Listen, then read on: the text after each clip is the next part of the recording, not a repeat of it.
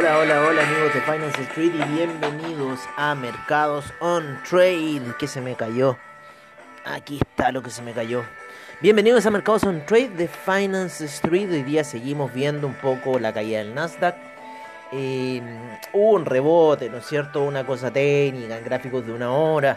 Pero si lo van siguiendo con las medias móviles de 20 y la otra que ocupamos harto es la de 9 periodos eh, en cierta forma fue a buscar esas medias móviles en una hora, quedó rebotando ahí, está haciendo cosas bastante fuertes, sin embargo hay que estar vigilando lo que es el Dow Jones y lo que es el SIP en la forma en cómo están cayendo que está haciendo bastante fuerte principalmente en el Dow Jones que lo marcó ya con una vela doji el día de ayer, ¿no es cierto? Casi que un martillo bajista y hoy día le está dando un punch bastante fuerte eh, a la caída. Así que todavía eh, falta para la media de 200 periodos en gráficos de 4 horas para el Dow Jones, que se encuentra aproximadamente en 33.697. Nosotros seguimos con nuestra venta en los... Eh, 13.734, estamos en la zona de 13.200, creemos que va a seguir todavía más abajo, llegó hasta el 50 de Fibonacci, sin embargo todavía el camino para 61.8 está en los 12.912. También recordar que en cierta forma... Eh, la última caída que hubo del Nasdaq fue el 15 de febrero y duró hasta aproximadamente el 5 de marzo. Así que es para tener un poco en parámetro esos números al momento de estar viendo la caída. Si pusiéramos una línea recta, no es cierto, tendencial, estaría en una zona de compradores, lo más probable. Sin embargo, la media de 200 todavía está más abajo. Así que yo estoy ahí confiando en ese nivel. Eh, cualquier ruptura por sobre los 13.353 aproximadamente donde llegó eh, la zona alta de la vela daily del día de hoy. 13.343 eh, fue el alto. Yo lo tengo en 53, ahí tengo el 38.2 de Fibonacci. Así que en cierta forma estoy eh, siguiendo, porque todavía ya la media de 9 periodos le pegó, ¿no es cierto?, en gráfica diaria. Está la de 20 cubriendo.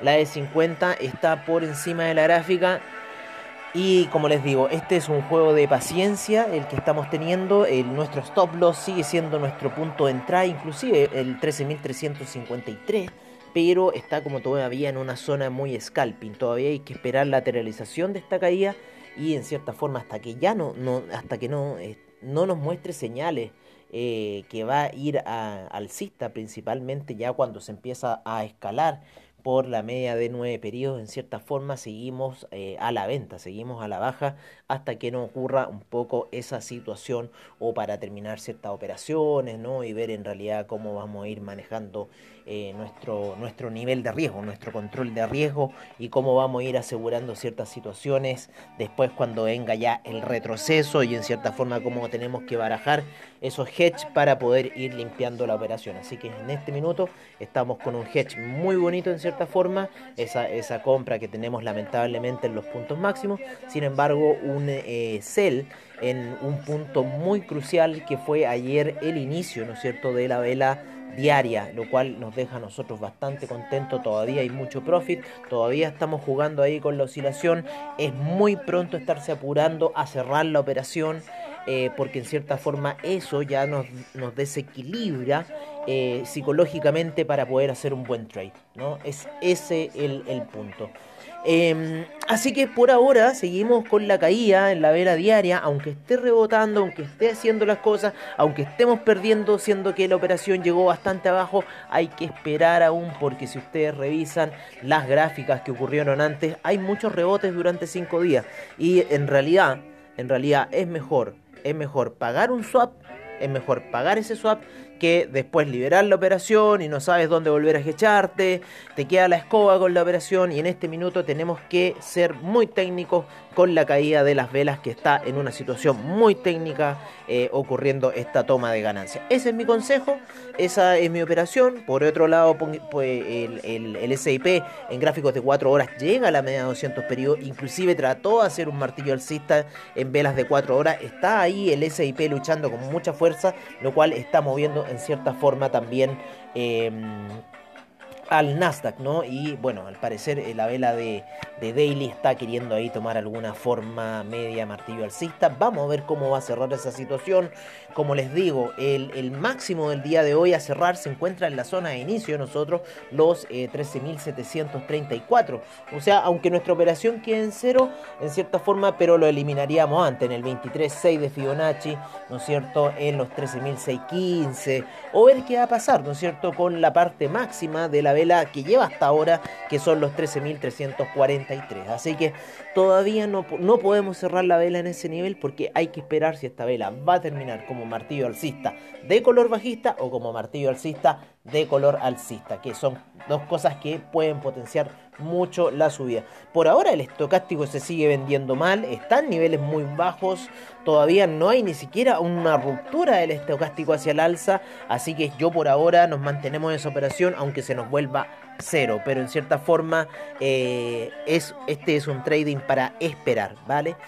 Em, así que ya mañana recién se puede ver alguna determinación, pero todavía las medias móviles vienen empujando esta caída muy fuerte. Así que yo por mi parte soy eh, de que esta caída va a durar un par de días. Esta caída empezó ya casi a fin de mes y estamos recién ya en, en casi mediados de mayo. ¿Cómo pasa el tiempo? Casi mediados de mayo, ya a día 11 creo, si no me equivoco. Yo ya también estoy perdido. 11 de mayo del año 2021.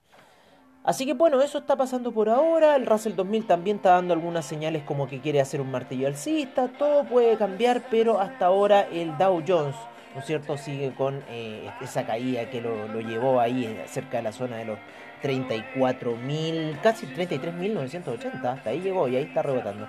Lo mismo que el SIP está rebotando hasta ahora. Así que, bueno, mantener yo mi posición, mi decisión general, por ahora mantener y esperar un poco esta situación daily que se está dando. Luego de 7 largos minutos de estar explicando esta situación, nos vamos a ver cómo está un poco el movimiento en los mercados europeos, los cuales están bajistas.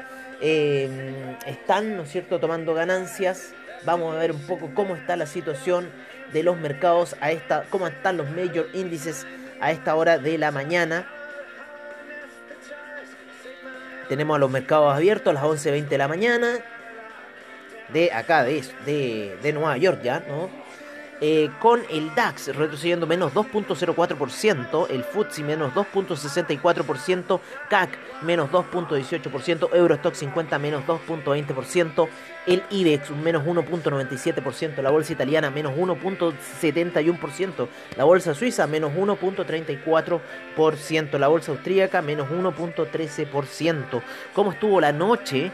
La noche estuvo brava porque el Nikkei cayó un menos 3.08%, el índice australiano menos 1.06%, el neozelandés menos 0.57%, Shanghai subió 0.40%, el Shenzhen 0.35%, China 50 1.13% de alza, el Hang Seng cayó un menos 2.22%, el Taiwan Weighted un menos 3.79%, el Kospi un menos 1.23% y el Nifty menos 0.61%. Así que así un poco las caídas para el día de hoy en lo que fue Asia. Estoy aquí cambiando un poco.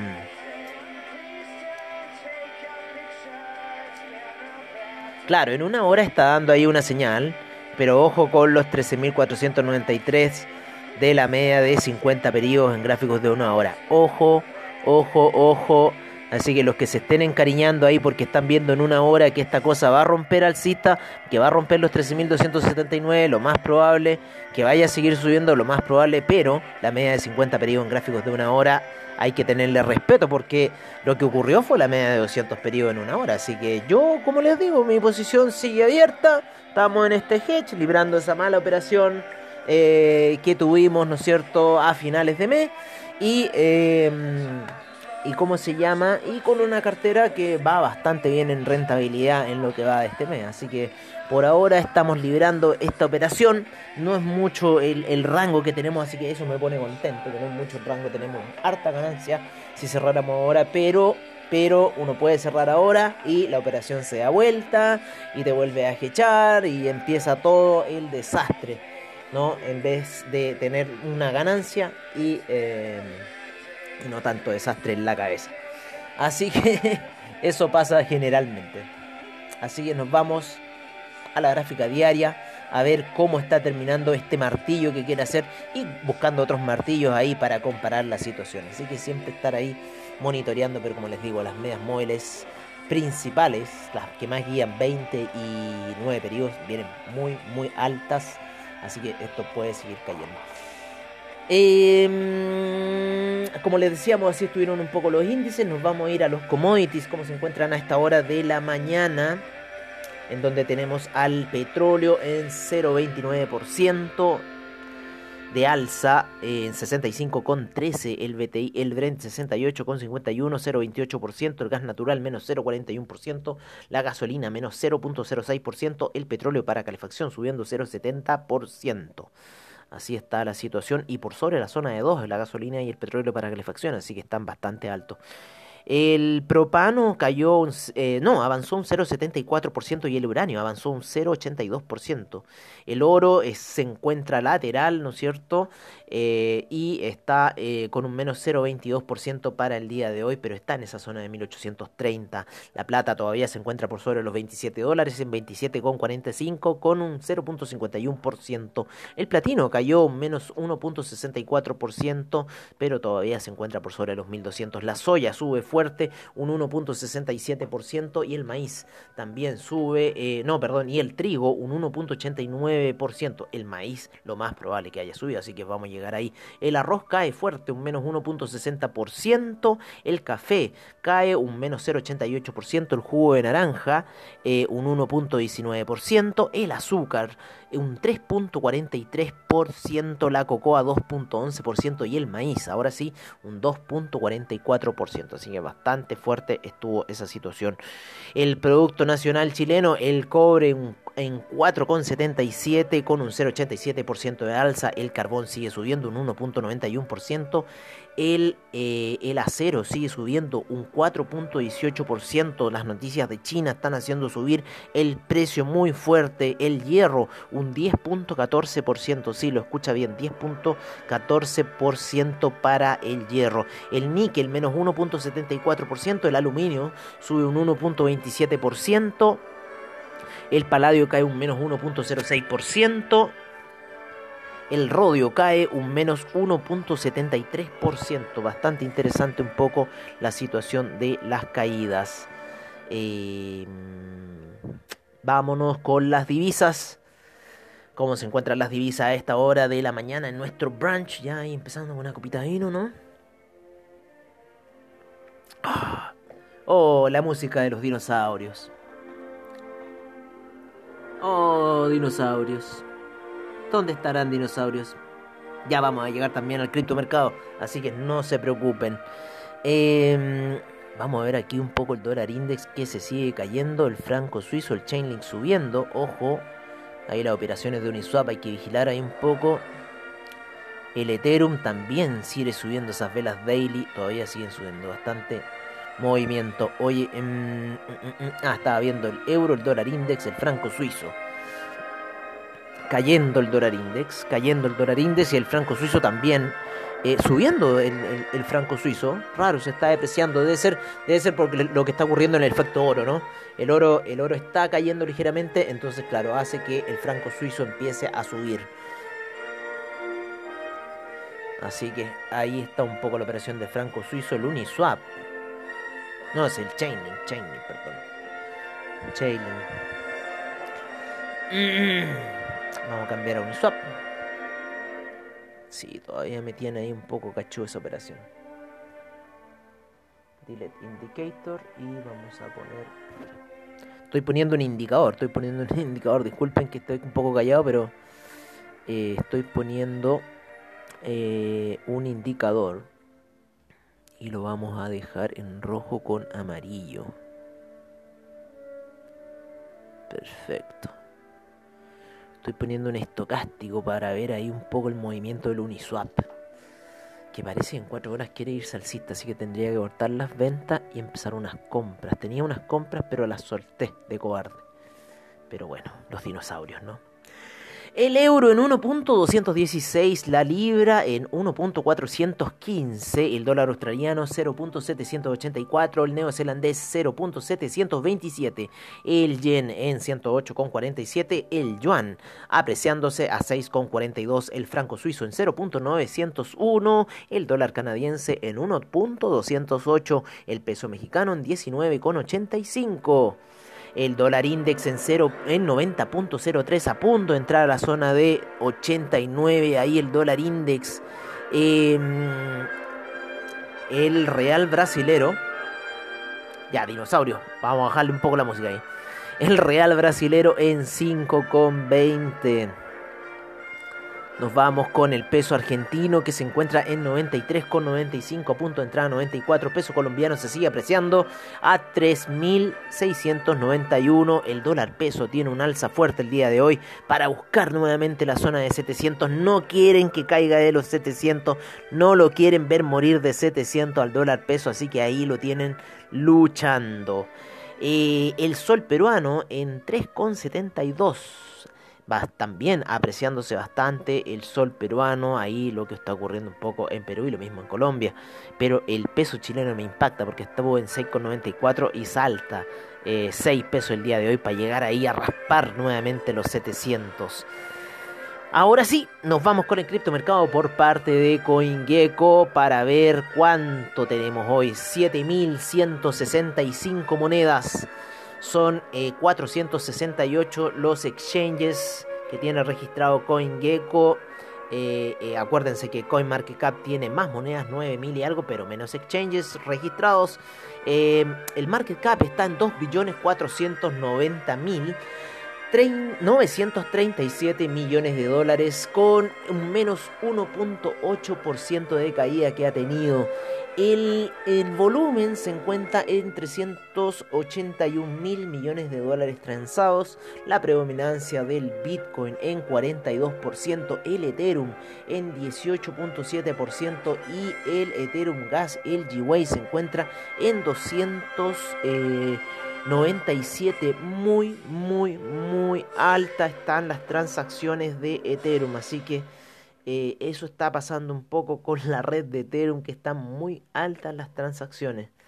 Eh, el Bitcoin en 55.913 el Ethereum en 4.024 Binance Coin en 663 el Ripple el 1,44, el Dogecoin en 0.506, el Tether en 1 dólar, Cardano en 1.75, el Polkadot en 37,65, Bitcoin Cash en 1 con eh, en 1467, uno ya cuánto, uno que no, el Laico en 366 con 92, el Chainlink en 46 con 93 y el Uniswap en 37 con 29 saliendo de una fea caída que tuvieron ayer los mercados. Y yo creo que podríamos estar viendo algunos retrocesos más, así que estoy ahí monitoreando la media de 20 periodos en gráficos de 4 horas, em, se los recomiendo harto los gráficos de 4 horas, hay que ser paciente con las ganancias del criptomercado. Eh, em, bueno, pero ayer veíamos la caída y también, oye, un, un ejecutivo de Goldman Sachs se retiró de Goldman Sachs, se hizo millonario con Dogecoin, el desgraciado. Todo ahí los famosos economistas y cosas así, ah, diciendo puras mierdas del de el criptomercado y mírenlo ahí, apostando en el Dogecoin, el, el Lolito, ¿ah? Debe haber puesto un millón de dólares, 100 mil dólares que él, para él era nada y debe haber ganado un profit de unos 20, debe haber ganado unos 20 a 1, 100 a 1, una cosa así. Y si compró en la primera alza de Dogecoin, eso ya lo, lo, lo forró, lo forró. Así que, bueno, así un poco con esta situación de las criptomonedas y las cosas que pasan, ¿no? Oye, con esta gran música, también me recuerda a los dinosaurios, pero salir de esa era de los dinosaurios y irnos a la época del criptomercado ya, a lo que estamos viendo hoy. Les recuerdo que After Crypto, como siempre, en las tardes, a eso de las 8 ya está en su podcast en Spotify, ya con la información del criptomercado, de lo que ha sucedido en el día, de las distintas transacciones y de los distintos movimientos que se han generado. Oye, buen rebote se está pegando el mercado. Parece que esa media de 50 aguantó bastante bien. El tecnológico está haciendo un martillo ahí que quiere terminar de un color alcista. Así que bueno, vamos a ver qué va a pasar con el, con el mercado el día de hoy. Recuerden la media de 50 periodos en gráficos de una hora. Importante ese evento. Y como les digo, nuestro stop loss el día de hoy es nuestro punto de partida. Así que así seguimos en nuestra operativa para el día de hoy y nos veremos mañana en un nuevo eh, Mercado Sun.